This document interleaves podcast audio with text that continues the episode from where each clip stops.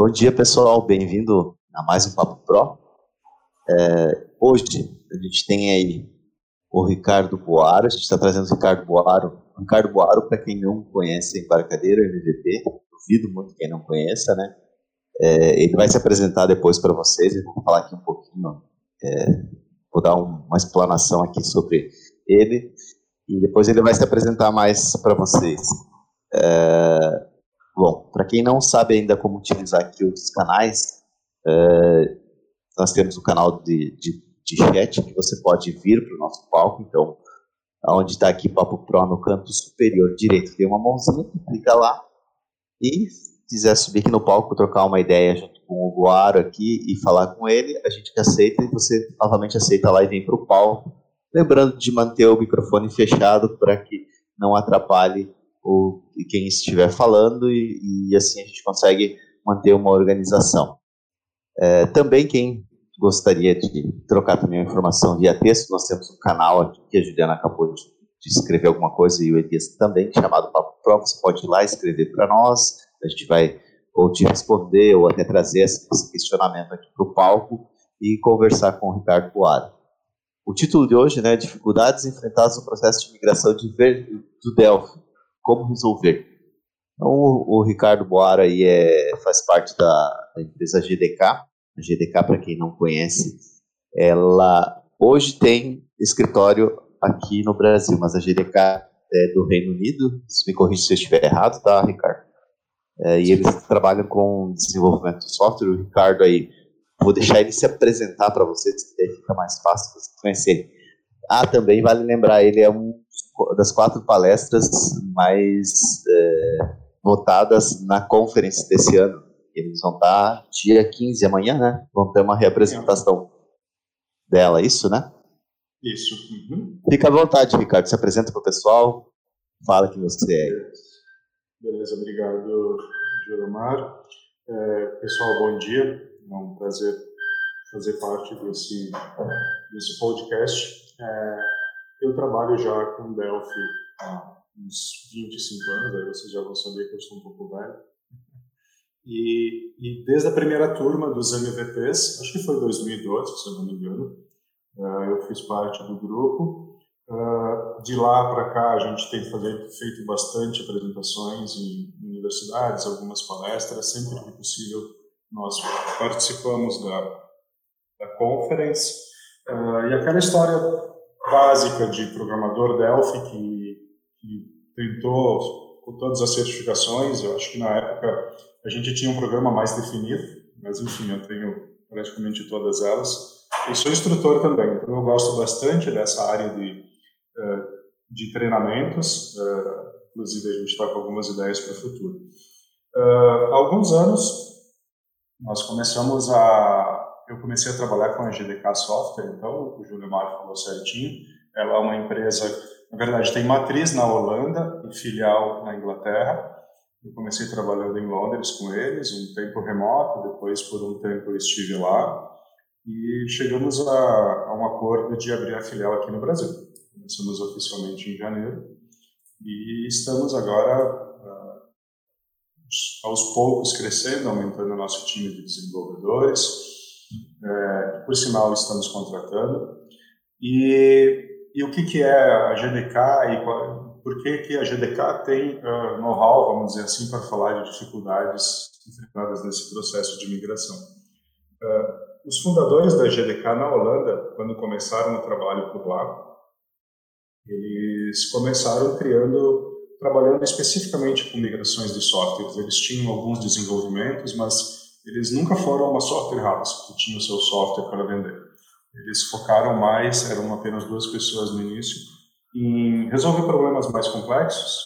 Eh, e eu diria que eles são fora da curva, assim, com relação à, à capacidade de solução de problemas. A gente tem dois, dois que se destacam mais lá, que tudo que a gente não consegue resolver passa para eles lá, que eles vão, vão dar um jeito.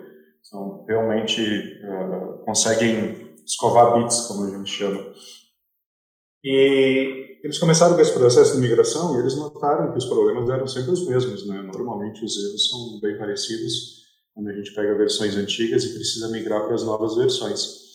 É, então, eles desenvolveram aos poucos uma ferramenta que hoje está é, bem consolidada, é o GDK Cluster, e essa ferramenta nos ajuda muito, né? porque no processo de migração a gente tem vários desafios. A gente tem a questão de componentes, que muitas vezes a gente tem, quando a gente começa, muitas empresas de software hoje é, começaram assim, né? A gente faz um software e aí a gente está começando às vezes na programação, aí a gente encontra um componente legal, ah, vou colocar no meu no meu sistema, a gente encontra outro, e a gente encontra outro, e quando a gente vê, a gente tem um monte de componente do terceiro, muitas vezes sem ter o código-fonte deles, até por falta de conhecimento, muitas, em muitas situações, a gente acaba enchendo de coisas. Quando a gente percebe que aquilo não foi uma boa ideia, o nosso legado já está muito grande. Talvez a nossa empresa já está ali com vários clientes e o nosso código já está grande. Não é tão fácil para a gente começar a substituir tudo. Então, esse é um dos, dos pontos. Uh, se você quiser começar a questionar, para a gente seguir uma linha de raciocínio, se quiser me interromper em algum momento, fique à vontade. Uh, para mim, que, que, que eu possa seguir conforme a gente a gente está, para não fugir muito do assunto, porque daqui a pouco eu vou começar a falar de outra coisa e saio do, do foco principal. Não, tranquilo, pode deixar que a gente vai interagindo aqui. Quando o pessoal começar a fazer as perguntas, eu também vou trazendo aqui. Tá bom, então qualquer coisa você me interrompe. Então, o que, o que é né, a GDK, o que é o GDK Duster e por que ela ajuda nisso? É, o GDK, basicamente, hoje, quando a gente pega processos de imigração, e isso é uma coisa que eu gosto de falar sempre para a comunidade Delphi, que nós ouvimos desde o início, desde sempre, né, que o Delphi uh, não tinha mais futuro, o Delphi estava parando, que o Delphi morreu, e hoje é impressionante a quantidade de, de, de empresas de, de, fora, não só do Brasil, poderia dizer que 50%, 60% dos meus clientes são de fora. E tem grandes projetos com Delphi 7, com Delphi 6, uh, eh, alguns em versões um pouco mais novas, mas a grande maioria realmente é Delphi 7. E projetos assim que, que fazem controles uh, que a gente nem imaginaria que poderia fazer em Delphi. Eu tive uma situação uh, que, é, que eu sempre cito esse caso de um cliente da Alemanha e o software deles é um dos softwares de segurança do Banco de Frankfurt, feito em Delphi 7. E, basicamente, resumindo a história, ele tem painéis, e esses painéis uh, reproduzem as imagens das câmeras. É o panel normal. Então, é muito interessante, foi um desafio muito grande trabalhar com esse software, porque tive que aprender como lidar com alguns protocolos de comunicação de câmeras, e a Delphi então, é uma empresa que tem muitos clientes, é muito grande na Europa, uma empresa focada em segurança. Nós temos outras empresas que, tem, que são transportadoras, nós temos uma empresa do Canadá que é uma, uma gráfica muito grande também, então tudo com Delphi. Então, aquela história que o Delphi estava morrendo é realmente um, apenas história. A gente vê cada vez mais, e hoje essas pessoas estão trazendo os softwares das versões antigas para o novo Delphi. Uh, algumas até eu tive a oportunidade de conversar uh, mais abertamente com os proprietários. E eles disseram: eu tentei escrever em C Sharp para sair do Delphi, para ter mais facilidade até de contratar profissionais, uh, para não precisar migrar, mas eu não tinha a mesma resposta que eu tinha que eu tenho no Delphi. Então eu mantive no Delphi e agora a gente está comprando licenças novas e está modernizando. Então, isso é muito bom, isso é motivador para nós, da comunidade Delphi. Eu gosto de falar sobre isso. E a gente pega esses projetos, então, em Delphi 7. Uh, eh, o Duster tem uma ferramenta interna de análise. Essa ferramenta. Aproveitando, Ricardo, eh, desculpa te interromper, aproveitando. Não, não. Quer dizer, com, com essa aproveitar essa tua saída fora do Brasil. Então quer dizer que não é só aqui no Brasil que a gente tem gente com software em 7. Então a gente tem o mundo todo aí com o 7 em primeira mão. Isso, bastante mesmo. É, eu, eu sempre tive, a, tinha a ideia errada de que lá fora eles estão mais evoluídos, que eles estão nas últimas versões, mas é, até por, por questões de valores, vamos falar um pouquinho rapidamente sobre isso. Ah, lá é mais barato e tal a licença, mas a questão não é só o preço da licença, é a dificuldade mesmo quando você tem um software que está tá totalmente instável, já está sendo usado aí há 20 anos pela empresa sem os erros clássicos que a gente tem no início, Uh, a preocupação das empresas é sempre essa, tá? mas eu vou migrar, eu vou começar ter problemas de novo. E isso, é, teoricamente, uh, a gente resolve fazendo as coisas certas, né? Então, se a gente faz um processo manual, a gente corre mais riscos de errar. E, e se a gente tem regras pré-definidas, como é o caso do Duster, a gente consegue manter sempre um padrão, a gente já sabe que funciona. A gente criou aquela regra lá depois de alguns testes, e depois de saber que aquilo é a solução para aquele determinado erro. Então, uh, sim, o Geomar tem muita empresa com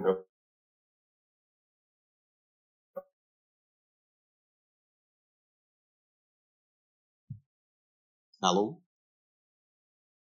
Será que o Ricardo está por ali? Está cortando o áudio do Ricardo. Impressão minha, Juliana. Sim, acho que a gente também parou de reproduzir. Ricardo, não sei se você está falando, porque está piscando ali o, o Discord, mas a gente não está te ouvindo. Pessoal, pede um segundinho só, se quiser ir comentando um pouco, diga mais saber essas questões aí que a gente resolve o Ricardo, para não ficar esse um silêncio. Sim, sim. É, bom, então interessante é isso, que a gente não tem só no Brasil, principalmente questão de automação comercial. É, e vejam, é, é uma visão que não é só também local, é que é uma visão de fora.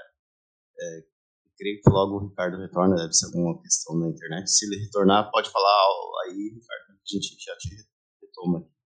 Então vejo que é uma questão. É... Peraí. Agora voltou. Voltou? Voltou, mas, pode falar. Algo errado aconteceu com a internet aqui, mas está funcionando. É, então, é, como eu estava dizendo, eles têm, têm algumas situações de, de softwares legados bastante grande lá fora que continuam com o Delphi 7. Eles não migraram uh, pela questão da preocupação de ter esse, começar a ter problema, pela questão do tempo, né? Porque você não pode simplesmente, esse é um grande desafio de, de migrar um software, parar o desenvolvimento, parar de, de evoluir o seu software enquanto esse processo é feito e Jogomar provavelmente faz alguns trabalhos desses também, e a gente sabe que se a gente pegar um software com bastante, um legado grande, fazer isso manualmente, nós vamos usar aí uns seis meses, talvez até mais, para fazer esse trabalho, se for apenas um desenvolvedor fazendo isso. E as empresas também têm a questão de custo, né? não só aqui como lá fora. Você contratar um ou dois desenvolvedores somente para migrar, é, vai onerar bastante o custo do seu, da sua uh, da sua empresa e você precisa de algo mais eficiente, mais rápido. Então, esse é outro ponto que, a gente costuma pegar bastante.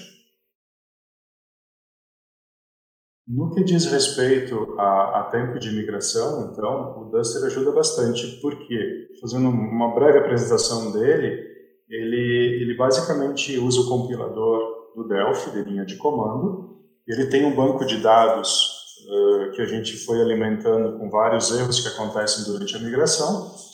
Então, imaginem que o processo todo é uh, localizar para ele, dizer para o Duster em que pasta está o, o projeto, lá, o deproj, e pedir para ele compilar. Um botãozinho lá e dizer, ah, compila para mim.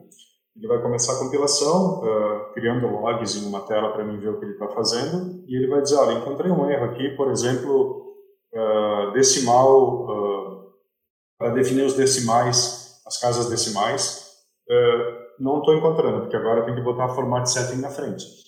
Ele vai no banco de dados, que nós temos em nuvem, e vai ver se esse erro já foi catalogado. Encontrando esse erro lá, a gente já tem a solução. Olha, adiciona format setting ponto na frente dessa linha. E ele aplica essa solução em todas as units e depois ele tenta compilar de novo. Ele vai encontrar um outro problema, ele vai no banco de novo, então é uma, ele, ele vai compilando até que ele encontre algum erro que não está catalogado, que ele não consegue resolver.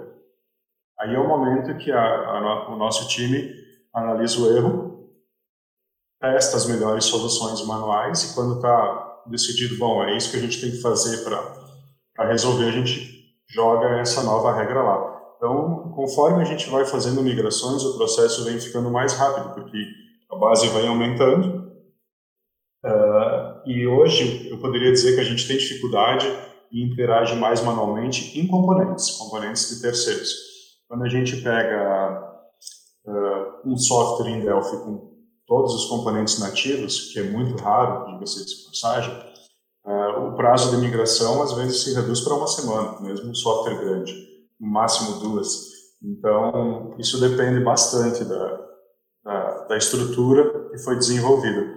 Então, é, basicamente, esse é o, é, o, é o ponto que hoje, eu sou sincero em dizer, a GDK está crescendo bastante, porque a maioria dos clientes que nós temos, a gente não faz só migração, a gente também é um outsourcing, a gente continua ajudando com demandas e também, às vezes, até assumindo o desenvolvimento de alguns softwares que a empresa, lá fora eles têm, estão com essa cultura bem forte. A empresa tem o seu desenvolvimento interno, por N razões, e ao invés de ter um ou dois desenvolvedores, eles têm uma empresa que mantém os softwares para ele. E então, quando tem alguma demanda, a gente vai mantendo. Então, isso facilita esse processo. A gente faz a migração, fideliza o cliente de alguma forma, porque eles vão conhecendo o nosso time, conhecendo a forma que a gente trabalha, e acaba que se torna um cliente para próximos desenvolvimentos, mas tudo inicia na migração, que é um problema grande para o cliente hoje. Em suma, é, perguntando assim a nível de um, um, se um sistema e o tempo né, que levaria, um sistema aí Delta 7 com não tão, nem tantos componentes de terceiro para fazer uma migração utilizando software da GDK, porque é um software próprio, né? É, leva em média quanto tempo para fazer essa migração? E o cara, uh, como que ele vai trabalhar com isso? Ele vai ter que ainda fazer, provavelmente, essa fidelização baseado em algumas coisas do tipo, uh, algumas coisas específicas que vocês vão ter que fazer ajustes mesmo assim. Mesmo rodando o software, depois é necessário ainda fazer ajustes ou não, o software já roda e resolve por completo a migração. Uhum, sim. É, em média, é, vamos, vamos às duas perguntas então. Em média, a gente tem em torno de 150 horas. Normalmente a gente faz em 100, alguns projetos maiores 200. Difícil passar de 200 horas quando o projeto é muito complexo. E, e, o que vai aumentar a quantidade de horas de trabalho é a interação manual, quando a gente não consegue resolver com o Duster. Uh, mas normalmente é isso. Uh, feito isso, a gente roda, obviamente a gente compila, e, e aquela. Tem uma brincadeira que a gente fala às vezes: se compilou, está funcionando. Não é bem assim, né? A gente compilou o projeto no novo Delphi, uh, nós abrimos todos os forms para ter certeza que nenhum componente foi removido. A gente tem o cuidado de migrar todos os componentes e instalar ele antes de abrir os forms. Normalmente, quando a gente finaliza o processo de migração, a gente pega o fonte original que o cliente mandou para nós lá no início e abre de novo no Duster, faz tudo de novo e abre no Delphi para ter certeza que ele não removeu nenhum componente. E depois que a gente conclui, ok, ele está, compilando, a gente abre, normalmente a gente vai rodar, ele vai parar na tela de, de, de login, e passa para o cliente fazer os testes funcionais. Né? Então, o cliente vai ter ali uh, um tempo que não é pré-definido, ou seja, você não tem apenas 30 dias ou 15 dias, porque muitas vezes a empresa está com bastante demanda e vai levar mais tempo para fazer todos os testes. E nesses testes funcionais, ele pode encontrar algum problema. Né? Pode acontecer lá um access violation de alguma coisa que mudou. Uh, a gente tem a parte que mais nos dá manutenção depois de concluída a migração são softwares de, de, de baixo nível, vamos dizer assim, que trabalham com, com devices que usam porta serial, coisas desse tipo. Hoje mesmo a gente está testando um, um, software que a gente migrou que ele lê uh, informações de uma câmera, uma câmera, as câmeras grandes, câmeras frias, então tem temperatura, umidade, um monte de coisa que ele lê. E isso tudo é o que mais pega quando a gente migra, né? A gente está trabalhando com mudando para Unicode e a gente tem que ter esse cuidado na migração. Então ali os testes são feitos, que é algo que a gente não poderia testar no, na, no GDK, e o cliente vai nos passando os problemas que acontecem, nós vamos fazendo os testes, resolvendo e mandando para ele de novo. Então existe um período sim e o cliente vai testar tudo. A gente pretende e gosta de fragmentar essa migração, porque às vezes o cliente diz, ah, eu quero migrar, depois eu quero mudar de DB Express ou ADO, DB Go para Firedart. Primeiro a gente migra. Feito isso, o cliente faz uns testes iniciais, a gente congela aquela versão, agora vamos migrar para o. Apesar de que, ah, se tratando de tempo de, de, trabalho, a parte mais rápida que tem é usar, fazer a migração para FireDark. A gente tem uma opçãozinha lá, o checkbox, no Duster, e eu digo migra de DB Express, hoje a gente está fazendo de BDE, DB Express e ODO. E alguns casos, a gente teve uh, clientes que herdavam os seus próprios componentes do DB Express, por exemplo. E aí eles queriam migrar para o FireDAC, então nós tivemos que criar uma integração um pouco diferente. Entendi. É, bom, como você falou mesmo, antes a grande maioria está saindo do W7. Poucos têm de versões superiores que querem por exemplo, para as últimas versões. A própria ferramenta da GDK, então, faz também a troca de componentes ou como você está exemplificando aí, ou vocês também fazem essa questão toda manual de troca de, de, de componentes entre, por exemplo, de conexão ou de até componentes visuais? Uhum.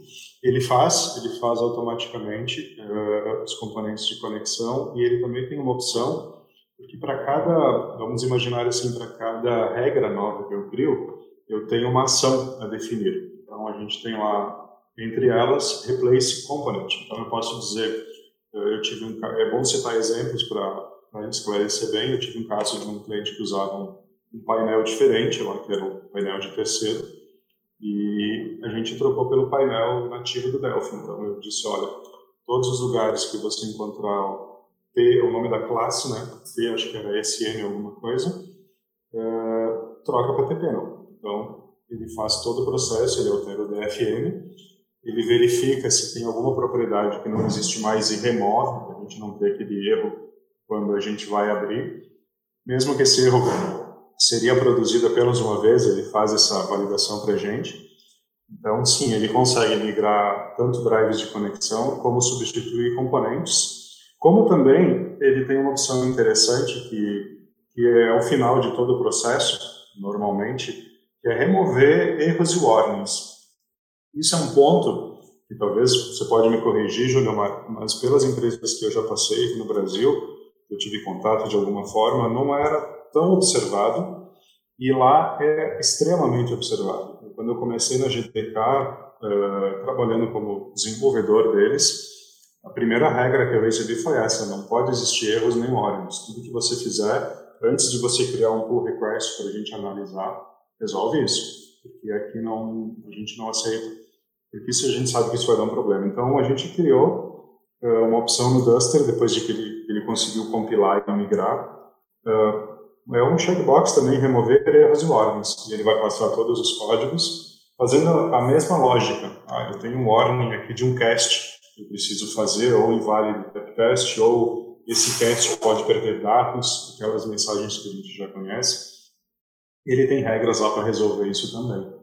E Hoje, a base dele funciona assim: nós temos um, uma base principal, que deve ter em torno de 800 regras já catalogadas, e temos uma base que, a cada cliente que a gente pega, a gente cria uma base específica para ele, para coisas comuns daquele cliente. Então, ele vai ter algumas coisas de componentes, normalmente, e o, e o Duster sempre passa toda a base genérica, procurando soluções de problemas, se ele não encontrar, ele vai nas regras do cliente, porque lá pode ter alguma coisa específica de algum componente que não faz sentido a gente colocar nas regras gerais, que muitas vezes são coisas próprias. Então, ele, ele tem, as, entre as ações, ele tem o cast, ele tem uh, substituição de componentes, substituição de componentes de conexão. Uh, a gente faz, em alguns casos, a gente pega projetos e são muitos pacotes. Eu peguei um projeto recentemente que o cliente tinha 800 BPLs. Tudo, todo o módulo dele era um pacotinho. Então a gente criou um grupo de projeto com todos os pacotes dentro e o Duster analisou o grupo. Né? Então é um processo que ele também consegue fazer e alterar os pacotes. Para mim não esquecer de comentar, não sei se é interessante para nós, eu acho que aqui no Brasil não é tão utilizado o C++ Builder, mas existe uma versão do Duster que já está sendo, que foi liberada recentemente, que também faz migração do C++ Builder das versões antigas para a nova. Interessante. Existem sim, né, é, nós temos até o próprio CBR faz, eu só não lembro se tem ainda a gente utilizando, mas ele faz a instalação do, no, no C++ Builder, do, da, própria, uhum. da própria mercadoria, então ele faz a, instalação. É, eu ia te fazer um, exatamente o que você falou antes ali, e a grande maioria aqui que está nos assistindo agora pode até confirmar ou corroborar aqui com o que eu estou prevendo. Eles devem ter hints e warnings no sistema deles a rodo e eles não fazem a limpeza disso. Isso muitas vezes resolve um problema de access violation, um erro que você não entende por que ocorre. E o interessante é isso: se a, a ferramenta consegue remover, isso faz junto parte do pacote. E outra dúvida também, Guara, tem algum, isso existe algum demo ou existe algum vídeo de para que a gente possa mostrar para o pessoal ou possa passar o link para que eles possam ver essa ferramenta trabalhando e fazendo esse processo. A GDK tem Sim. isso? Uhum. Sim, nós temos um, um vídeo institucional, vamos dizer assim, que é uma animação, mas, mas uh, que demonstra o que ele faz. E também nós temos no, no, nosso canal do YouTube alguns vídeos que o Marco fez, que é o, o, um dos fundadores da empresa, em inglês, ele está mostrando como funciona. E tem um outro, um outro vídeo que eu fiz uh, no ano passado, acho que foi, no Dev Lounge, com o Risato uh, e o Landerson, ainda quando eu estava em Londres, mostrando ele funcionando também. Eu posso disponibilizar esses links para vocês. E a outra pergunta que você fez é com a questão dos warnings, você comentou né, warnings e hints. Uh, eu mesmo, há anos atrás, eu não, não me importava muito com eles, e de vez em quando eu tinha que a gente brincava, meu software tinha umas vontades aleatórias, ele não seguia real, realmente a regra. E, e, eu aprendi, e muitas vezes, como você disse, Julemar, um access violation do nada. E é aquela, aquele tipo de problema que você não consegue reproduzir. Acontece de vez em quando. Uh, e removendo uh, principalmente warnings, eu resolvi muitos problemas de todos os softwares que eu já peguei de migração. Uh, em alguns casos, eu tive recentemente um cliente que disse: Olha, eu já migrei, faz tempo que eu estou na minha versão nova, mas o meu software não está estável.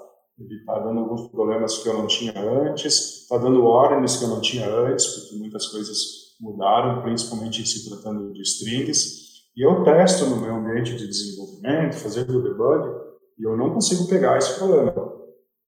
Uh, eu disse a ele que nós iria iríamos tentar remover os órgãos e rins para ver como ele se comportaria. E eu disse para ele: eu nem vou uh, te, te, dizer quanto tempo eu vou levar ou quanto eu vou cobrar, porque a gente quer ter certeza que isso funciona. Nós fizemos esse processo e, e ele recentemente me deu o feedback que o software dele está super estável. E, e a gente não aprende isso, pelo menos quando eu comecei a estudar Delphi 20 anos atrás, nunca, nenhum professor me disse remove erros e warnings. Ele disse, ah, isso aí não se importa, deixa que isso aí não é problema. E não é bem assim, né? A gente sabe hoje que é, eu, tinha, eu tenho um, o Daniel Wilde, que talvez vocês conhecem, que é um grande amigo lá de Porto Alegre, que foi o meu espelho, sempre foi meu instrutor. Ele me dizia que o warning era o seguinte, ele está te dizendo assim, olha, isso aqui vai dar problema. Pode não ser hoje, mas um dia ele vai te dar problema. Então resolve. E às vezes não é fácil, eu reconheço que às vezes a gente tem que ter, pesquisar e estudar um pouco para entender por que isso acontece. Às vezes o compilador não é muito claro, está dizendo, ah, isso aqui não está sendo usado, mas você vê, mas eu estou usando. Você está passando valor, só que se você analisar um pouco mais o código, você está passando valor e não está mais fazendo nada. Então é, ele vai te dar um warning. Então é, é bem interessante. Eu acho que isso, essa questão de hints e warnings, daria assim uma conversa longa. Né? A gente poderia falar muito sobre isso. São pontos que, que são causadores de erros que a gente normalmente os erros aleatórios.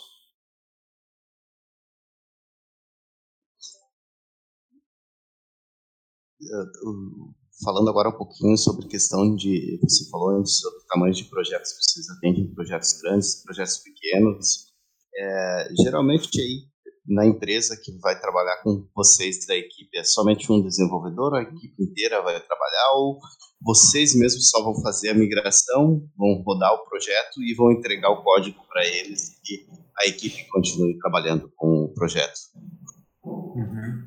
Normalmente nós mesmos fizemos todo o processo. Uh, o que a gente tem em projetos maiores que, mesmo que a gente não leve uh, em tempo, contando todas as horas do dia, eu quero dizer, dois meses para fazer o projeto, às vezes a gente divide o trabalho em dois ou três dias por semana, dependendo do caso, e a gente tem uma, um stand-up semanal com pelo menos o desenvolvedor principal e o, o gerente de projeto para relatar em que ponto a gente está, a gente manda lá os relatórios de horas trabalhadas com o que a gente já fez e muitas vezes resolver algumas dúvidas. Ó, esse componente aqui, a gente percebeu que você está usando em duas ou três telas, não é nativo, sabe? A gente troca por esse. Então a GDK faz todo o trabalho, o time continua trabalhando e no final a gente na entrega no, no, no release dessa versão, depois que de feitos os testes, a GDK também uh, em alguns casos, a gente faz uh, a parte do merge, né, agora, porque, como a gente comentou no início, o desenvolvimento do software continua, a empresa está lá, rodando normalmente, e a gente tem que fazer merge de algumas coisas que foram alteradas. Então, a gente auxilia nesse processo, até para não voltar a ter warnings, né? Que às vezes a, a, a cultura da empresa, a forma de desenvolver, precisa mudar. Então, tem, tem, tem alguns clientes que nos pedem, vocês poderiam dar um, uma explanação para os nossos desenvolvedores, para o nosso time, não façam isso para não gerar warning, ou por que, que o warning é tão importante, porque às vezes isso é cultural, né? Uh, eu desenvolvo, assim há 20 anos, agora você vem me dizer que eu preciso mudar. Uh, e coisas, ações pequenas que a gente faz têm resultado uh, muito perceptíveis lá na frente. Então, respondendo a pergunta, Juliomar, a gente faz todo o processo, a equipe só acompanha, nos ajuda com algumas dúvidas, às vezes falta alguma coisa, ou a gente vai trocando ideias, principalmente na questão de sugestão de componentes novos, para melhorar a performance e tal. É bem comum também isso, o processo normalmente é assim, a empresa nos contrata para migrar, aí ela, ela, ela vê que o processo realmente funcionou no tempo e no prazo determinado, que, que é algo que a gente tem mais uh, tem, tem mais uh, o pessoal aponta bastante ah você vai me entregar no prazo? Sim a gente, a gente segue uma uh, a gente segue uma, uma linha né? Depois de feita essa migração ele nos pede ah vamos migrar agora para a parte do, do FireDAC ok a gente migra o Drive. Depois ele diz, nós temos essa determinada versão aqui, determinada rotina que está dando algum problema, a gente queria que isso fosse mais performático, a gente faz uma análise do código.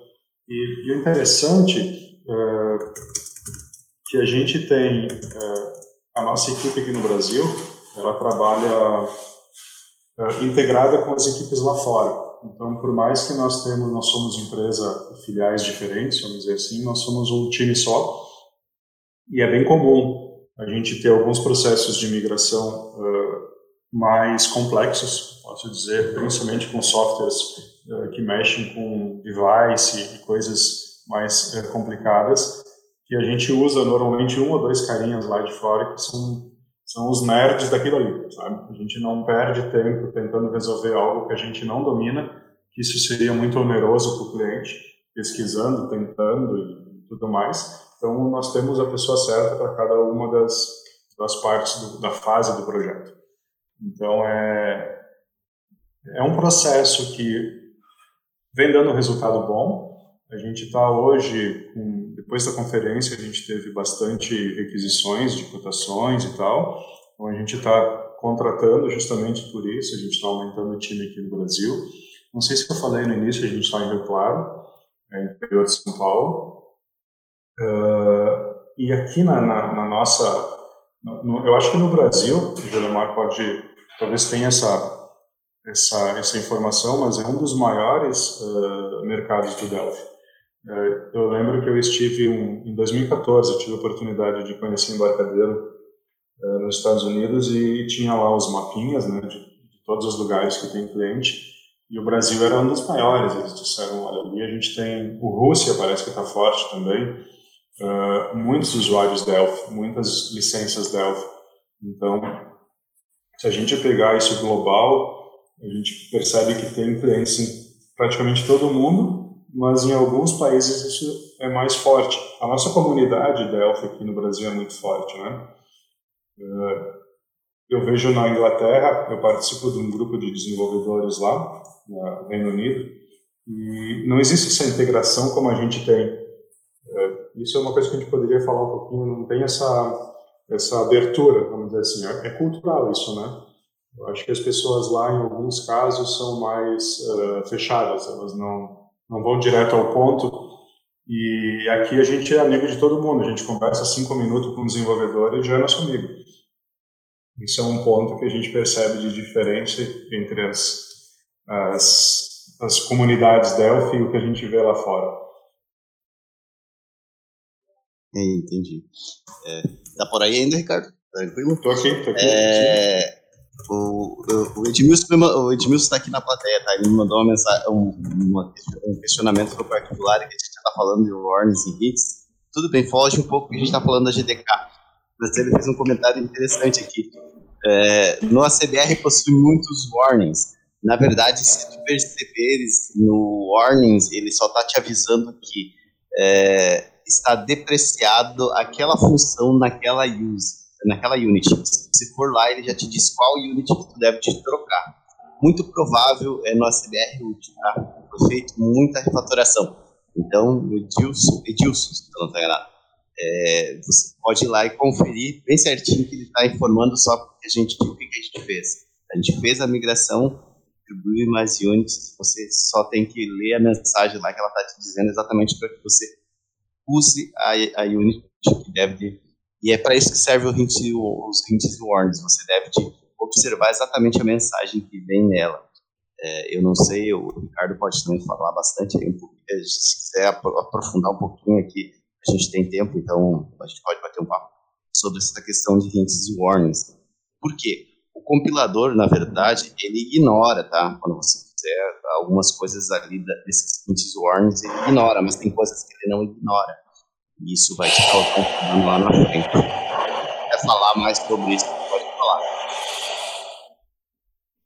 É, exatamente. É, tem, e, e, tem algumas situações que eu acredito que nenhum dos nossos pessoal da audiência faça, mas eu já vi. Uh, a pessoa vai lá no, nas compilações do Delphi, nas opções, e desabilita algumas coisas. Ah, não dá warning quando for isso, sabe? E, teoricamente, ele não tem warnings, mas ele não deixou de ter o problema. Uh, então, uh, as, as, eu acredito que as opções que vêm por default já são suficientes para a gente garantir uma qualidade de código.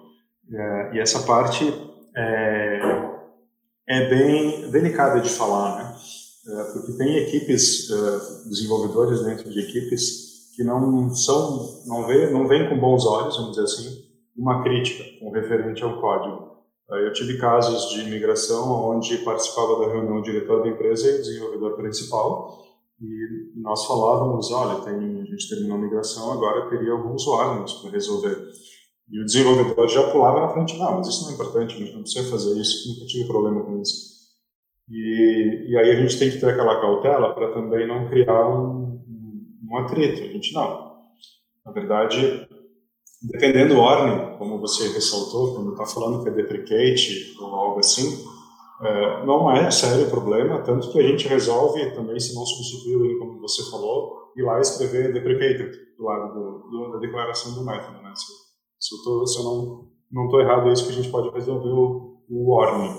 Porque não é o warning que vai te dar um erro, é um warning que está te avisando que aquilo ali mudou. Você está usando, não vai deixar de funcionar, mas não é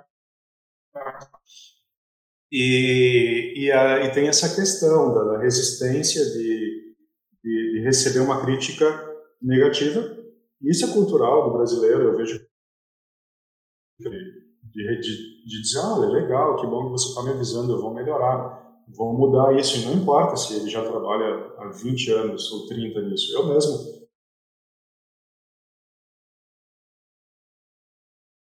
Ricardo, off, hein? Ah, voltou. Voltou. Voltou aqui. Voltou ainda Às vezes o que, eu, no, o que a gente pensava que era certo, na verdade,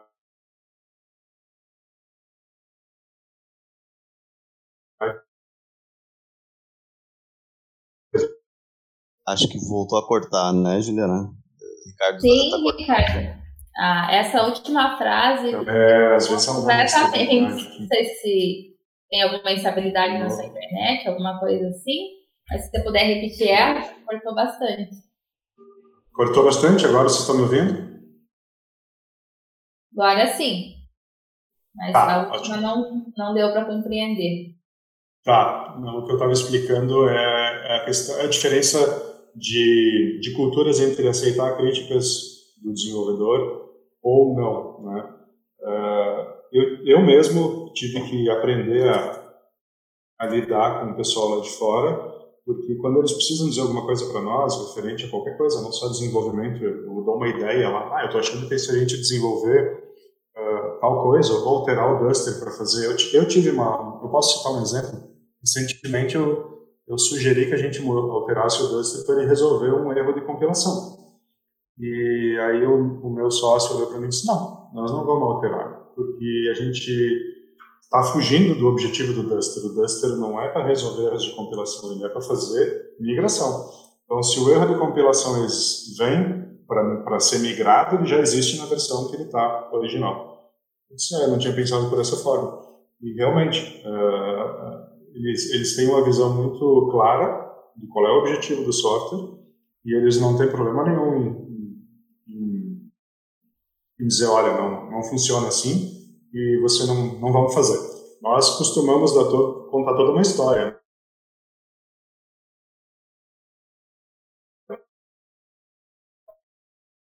Ricardo, está novamente cortando seu áudio. Deve ser algum um lagzinho na sua internet você vai ter que voltar de novo para contar a história aí que ela cortou. Só estamos nós dois, Ju? Eu tô te ouvindo, o Ricardo provavelmente está nos ouvindo, mas não deve estar conseguindo falar. Eu creio que é alguma coisinha na, na questão de internet. Ricardo? Mas é. Desculpa, Julia, mas só comentar aqui, o Ricardo deve estar nos ouvindo, mas será que se você entrar pelo seu celular, mesmo pelo 3G, não, não pode é... ficar melhor? Deixa eu ver como é que está a conexão agora. Espagurizada aí não parar de baixar vídeo aí, daí. Parar de baixar, é, parar de baixar vídeo enquanto a gente fala.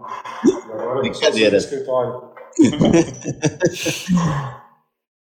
Não, é, realmente às vezes a conexão hoje de manhã ela começou a dar umas travadas, não é normal. Vocês estão me ouvindo bem agora? Sim, sim. Pode, pode contar a história. Você vai... Ah, que, que, história vocês pararam? A história da, de receber né, as alterações Isso. com facilidade? Ah, Isso. E, vocês ouviram a história do Duster? Sim, sim. Ah. Então, Uh, então, isso é um ponto que, até uma experiência legal, já que a gente está falando sobre isso, para quem pensa em um dia trabalhar numa empresa de fora, né? hoje a gente tem muita empresa de fora contratando profissional aqui, home office, que, que já é uma tendência, eu penso, né? Uh, o pessoal contrata para trabalhar aqui, e são empresas de fora. Eles são extremamente diretos, eles nunca vão contar uma história para te pedir para fazer uma alteração no seu código ou para dizer que seu código não está bom.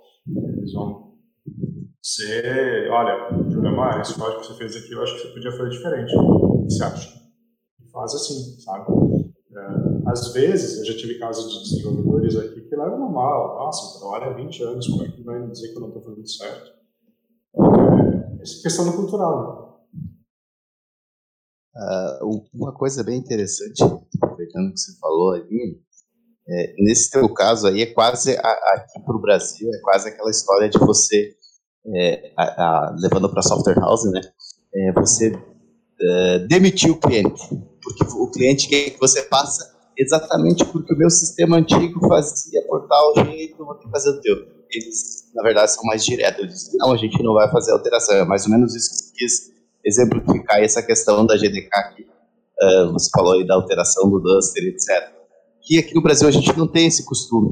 E é exatamente o que você falou, não tem o costume de, de demitir o cliente, mas sim de ir lá e fazer do jeitinho que o cliente quer e dobrar, e eu vou sair da lei, e eu vou sair do, um documento, e etc. Então a gente tem muito disso, bastante.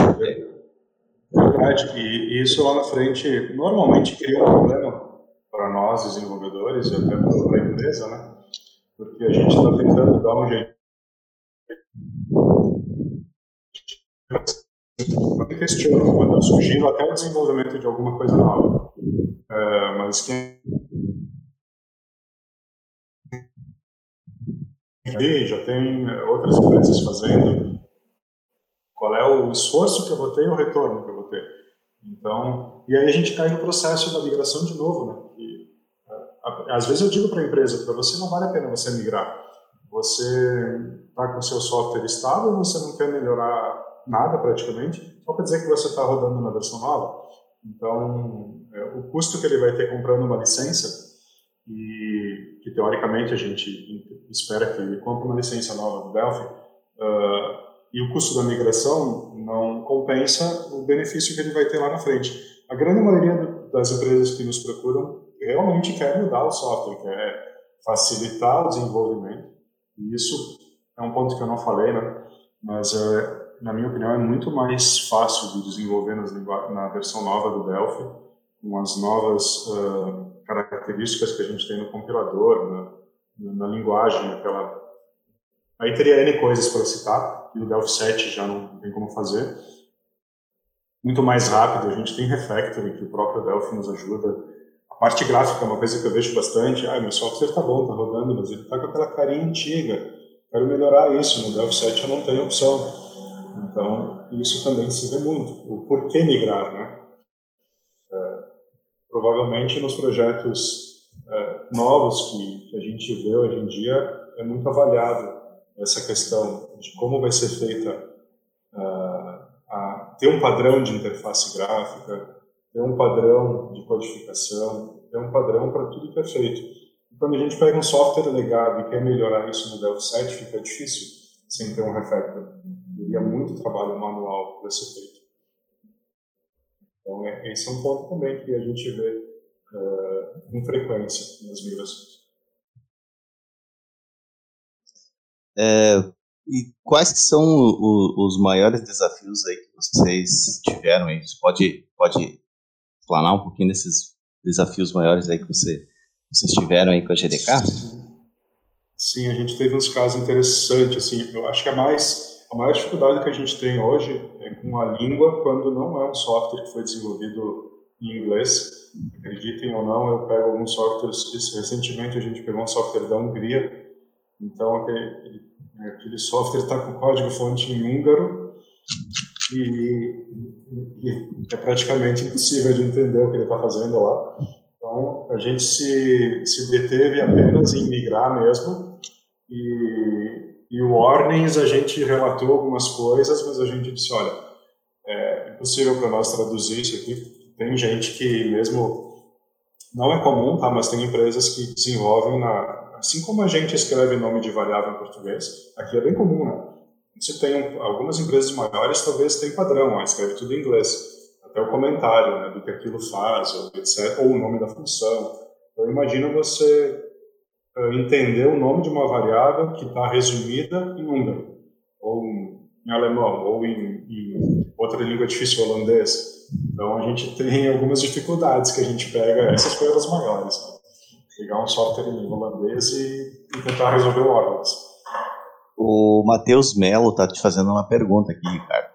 Ele quer saber, uh, o Delphi a cada ano muda de versão. E os seus clientes que migraram, eles acompanham todas as versões ou às vezes fazem aquela migração e ficam parados naquela anterior, ou eles vêm atrás para fazer novas migrações. Eu não sei se tu tem essa recorrência. Sim, uh, normalmente eles, uh, pelo menos isso eu vejo mais, posso falar lá da, da Holanda, como aqui a gente está tá no primeiro ano, eu ainda não tenho muito disso, mas o cliente que, que lá uh, atualiza a versão, ele tende a manter um contrato de manutenção da versão não com, não com o Duster, mas sim com a versão. Até porque depois que você migrou de uma versão antiga para o novo, são, não são muitas as alterações para. Ah, eu estou no, 3, tô no 10, 2, eu vou para o 10, 4, ou eu vou para o 11. As alterações não são tão impactantes quanto migrar de uma versão que não era Unicode. Se eu não estou enganado, você pode me ajudar, Júlio Amaré, de 2009 para trás, né? 2009 não é Unicode ainda. 2009 a versão é Unicode. 2009 é a versão. Isso. Ah, então 2007, né? 2007 Isso. Anterior. Ali são os maiores uh, trabalhos que o Duster nos ajuda.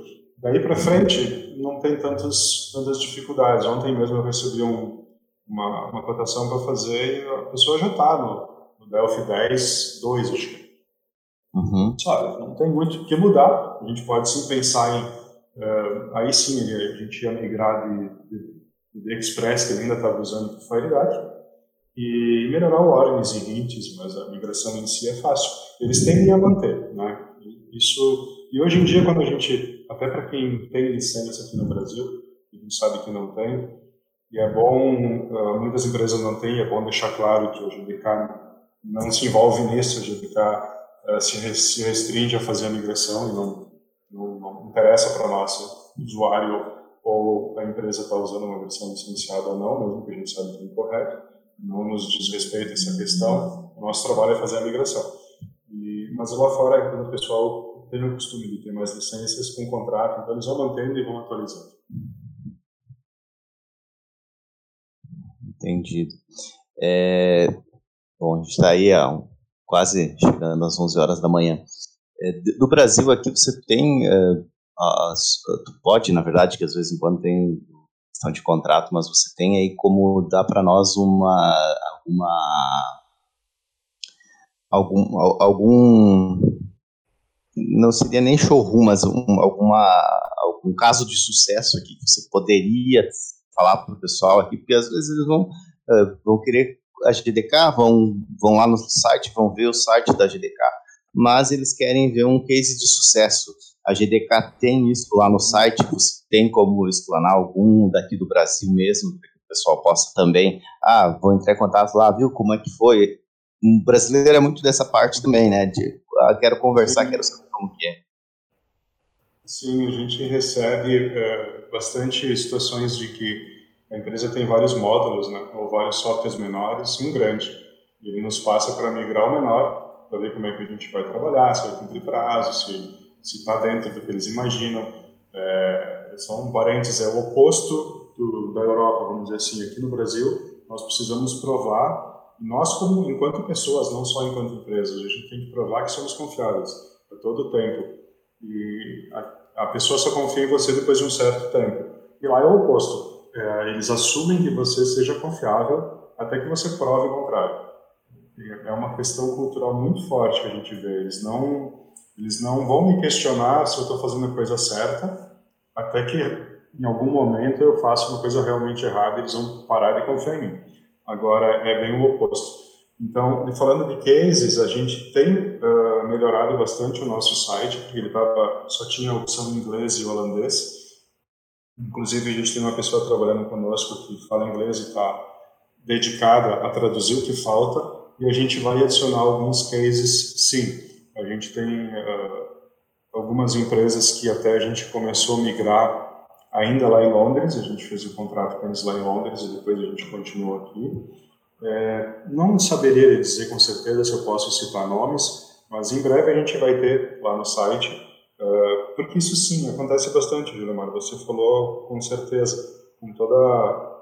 Uh, você está certo no que diz que eles querem uma referência. Ah, para quem você já fez? Uh, é como quando a gente trabalha como dev e vai vender um trabalho, eles querem saber se a gente já atendeu alguém que eles conheçam para perguntar. É aquela questão cultural, né? realmente dá para confiar nessa empresa. Então, e tem casos mais extremos que a empresa diz assim é, eu lembrei de um ponto muito importante agora que eu ia esquecer, como é que eu vou fazer uma cotação para um cliente, né? Eu preciso do código-fonte dele, não tenho como estimar olhando para o seu software rodando. E ainda assim, é, com o código-fonte, nós temos uh, adotado a, a regra de quando o software é grande, trabalhar uns três ou quatro dias fazendo a migração para então estimar. Preciso de tantos dias, tantas horas para te cobrar um valor justo para terminar isso. Então, a gente tem um NDA lá, que é um contrato de confidencialidade padrão, que a gente envia para o cliente antes de qualquer coisa, antes de começar qualquer tipo de cotação. O cliente assina, a gente assina digitalmente, uh, ou às vezes até sugere para adicionar cláusulas, a gente é bem aberto quanto a isso. E depois eu recebo o código-fonte do cliente para mim poder rodar no Duster e fazer tudo que eu tenho que fazer. Mas eu já tive casos de empresas que me pediram para fazer esse processo na empresa. Tipo, eu acesso uma máquina lá e vou fazer a cotação analisando a fonte lá, eu vou fazer a migração da máquina dele lá, instalo o Duster lá e depois eu desinstalo. Isso não é problema. A gente entende que é algo cultural e a gente aceita. Muitas vezes a empresa já teve problemas em outros processos e, e é uma coisa uh, comum, né? Então, eu falei de casos, de cases que você me pediu e já, já citei essa opção. É importante, Gilmar, para mim não esquecer, você comentou de compartilhar com vocês uh, algum vídeo de como funciona. É, eu posso mandar aqui no chat, imagino, né? Isso, isso. Pode colar ali no, no Papo Pro que gente, o pessoal já vai conseguir acessar e ver ele rodando é, em, diretamente ali. É, tu falou uma coisa interessante. É, Para tu conseguir, então, uh, dar uma previsão, ou melhor, dar uma assertividade de horas da migração, primeiro vai ter acesso aos fontes da pessoa. Com isso, você vai ter uma assinatura de um NDA, de confidencialidade de fontes e também não compartilhamento. Provavelmente deve ter esse tipo de situação. São questionamentos que provavelmente quem está aqui e pensa em fazer essa, esse tipo de trabalho vai, vai, vai perguntar. É, quando você recebe. escrever alguma coisa. É, o Papo Pro. Papo Pro. É, deixa eu ver se eu Aqui, ó. Aqui. Vou colocar aqui R. Boa. Ali. Apareceu para ti ali alguma coisa sinalizando que alguém te chamou ali? Deixa eu ver. Sim. Ah, tinha uma janelinha na frente aqui, por isso que eu não estava vendo. Uh, então, eu, eu só continuando aqui a dúvida. Então, vocês assinam o NDA e daí vocês pegam esses fontes e baseado neles é que você faz uma estimativa vai eh, quantas horas ou quanto tempo que vai levar para fazer essa migração. Não é que o, o, o, o próprio software da GDK já vai te dar essas horas ou você está tirando de algum local isso. Você está primeiro tudo calculando, né? Você não tira da essas horas. Sim. Sim, exato. É, ele, no Duster, além de a gente ter lá a, a, a, ferramenta que faz a conversão em si, ele tem uma análise. E essa análise, ele varre todos os, os arquivos do sistema, ele vai me dizer quantos componentes eu tenho e quais são eles, uh, quantas units eu tenho, quantos pacotes eu tenho, e, e, o que ele não reconhece. Também tem uma parte que ele diz, olha, isso que eu não sei, são classes que não são componentes, pelo menos eu não tenho isso catalogado, e precisa ser, ser feita a migração. Então, baseado nisso, baseado na, na experiência que a gente vai adquirindo na, nas migrações, a gente consegue estimar. Mas ainda assim, a gente percebia que em alguns casos, porque normalmente o cliente prefere um pacote fechado, não, principalmente aqui no Brasil. Eu não quero trabalhar que você trabalhe por hora, por mais que você me mande relatórios semanais, eu quero saber quanto eu vou gastar para finalizar essa migração para levar para minha diretoria, tem todos esses casos, né? Então a gente faz um acordo com ele que a gente vai trabalhar quatro dias ou uma semana, seja, é, fazendo a migração, a gente vai cobrar essas horas e vai entregar para eles, independente dele aceitar o orçamento final ou não, porque é, nós desenvolvedores sabemos que a maior dificuldade que nós temos é estimar tempo para fazer determinada rotina, para alterar às vezes a gente imagina uma coisa, por mais que a gente tenha o Duster para analisar, a gente olha o código-fonte, quando a gente começa a trabalhar, aparece um assembly lá no meio. Eu tive casos que eu achei rotinas escritas com código assembly. Eu tive que converter isso para Jet Pascal. Então, tudo leva mais tempo do que o esperado. Então, existe sim uma, uma estimativa e outra, muito importante de mencionar, um caso que aconteceu recentemente, nós estimamos 80 horas para um cliente, que era um projeto uh, que a gente entendia não ser tão complexo, mas era de baixo nível. Então a gente estimou 80 horas, e quando eu comecei a trabalhar usando o Duster, ele tinha muitas regras prontas, eu fiz em 40. Nós mandamos o relatório para o cliente das 40 e cobramos as 40. A gente não não, não quer levar vantagem sobre o cliente, sabe? Isso é uma cultura bastante uh, da Europa, sabe? Ah, não, a gente, a gente vai cobrar exatamente o que a gente trabalhou, por mais que a gente tenha feito uma estimativa maior. Então, eu, eu me encaixo nisso hoje em dia, eu não vejo diferente, mas a gente precisa dizer que não é uma cultura, infelizmente, da nossa região, do Brasil. É, o lucro é quanto maior, melhor. Né? Entendi, entendi. Bom, a gente chegou aí 11 horas da manhã. A gente quer te agradecer, vou te deixar aqui para que você faça as suas considerações. É, vou já falar para o pessoal que amanhã, é amanhã, né? Eu, eu, eu tô falho da memória porque eu vi o documento, eu não lembro, mas amanhã, dia 15, nós estamos no podcast, eu vou falar a data, dia 15 do 12, vai ter a representação das palestras, e nisso vocês podem ver ao vivo porque o Ricardo fez uma migração, acho que foi uma migração, eu não estava lá na hora, no momento, mas acho que fez uma migração de algum software, eh, de uma versão antiga para uma mais nova, utilizando o software então, da GDK, para que você possa também tirar suas conclusões e ver também o que mais pode ver. Fique à vontade, Ricardo. Isso, eu quero agradecer a atenção de todos. Uh, amanhã a gente tem às 11 horas a minha, a minha última apresentação. Eu já gravei ela, Uh, eu diria que ela, ela vai ser até melhor que na conferência. Por quê? Porque vocês conseguem visualizar melhor o que eu estou fazendo no monitor de vocês do que vocês visualizariam, ouviram lá na conferência. Eu estava lá num, num, painel grande, num, monitor grande, quem estava sentado até na frente, às vezes não conseguia ver exatamente o que estava acontecendo. E, e visualizando na máquina é mais fácil. Eu fiz a migração de um software uh, para a nova versão. Fiz também a, a substituição dos componentes de para FireDAC, em algum exemplo, e falei muito, falei tudo isso que eu comentei com vocês, eu falei lá e demonstrei isso funcionando. Foi mais uh, prático do que slides. Então é interessante para quem tiver interesse de saber um pouco mais. E eu também estou à disposição. Vou deixar meu e-mail aí para qualquer dúvida. Uh, estou à disposição para resolver ou para esclarecer alguma dúvida de vocês. É um prazer sempre ajudar a comunidade.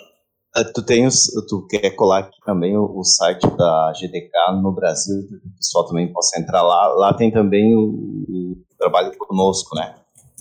Acho uhum. que tem. Pode ir colando ali. Enquanto isso, eu vou falar um pouquinho aqui também para o pessoal. Agradecer tá. novamente o Ricardo por ter participado aqui conosco, falado um pouquinho no podcast, às vezes, a gente não consegue tirar exatamente como uh, se você vendo isso ocorrer, tá? Mas a gente tenta, de alguma forma, uh, conversando com vocês, passar como que funciona. Uh, tá lá aberto também para que vocês possam ver. E se eu não estiver enganado, deve ter em algum local também a, o PDF, que o Ricardo pode também, se ele estiver disponível, postar aí para o pessoal da palestra dele na, na conference falando sobre esse software.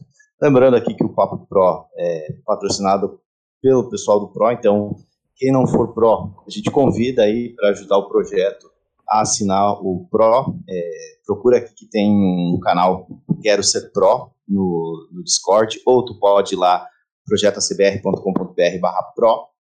É, quem não tem soluções TEF também, também temos um canal aqui de TEF, então você pode entrar em contato diretamente com o pessoal do setor comercial, eles vão explicar para vocês como se trabalha, como que você pode é, vir a, a ter é, um, até um ganho até mesmo na sua própria software house, colocando a solução TEF, principalmente o pessoal aí do Rio Grande do Sul que tá, vai precisar aí esse ano que vem aí em algumas situações.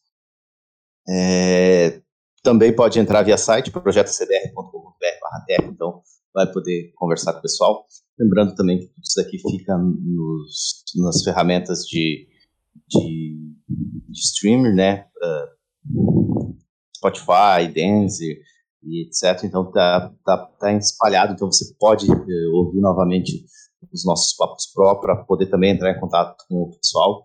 Fiquem bem à vontade, tá? É, agradecer novamente o Ricardo, agradecer a Juliana por ter participado aqui conosco. E lembrando que amanhã a gente tem mais Papo Pro. Se eu não estou enganado, é o último do ano. É isso, Ju? Quer falar alguma coisa? É isso mesmo. Amanhã é a nossa última edição. A gente retoma na terceira semana de janeiro. Beleza, então todos estão convidados. Um ótimo dia de trabalho para todo mundo. Ricardo, Juliana, um abração para todo mundo.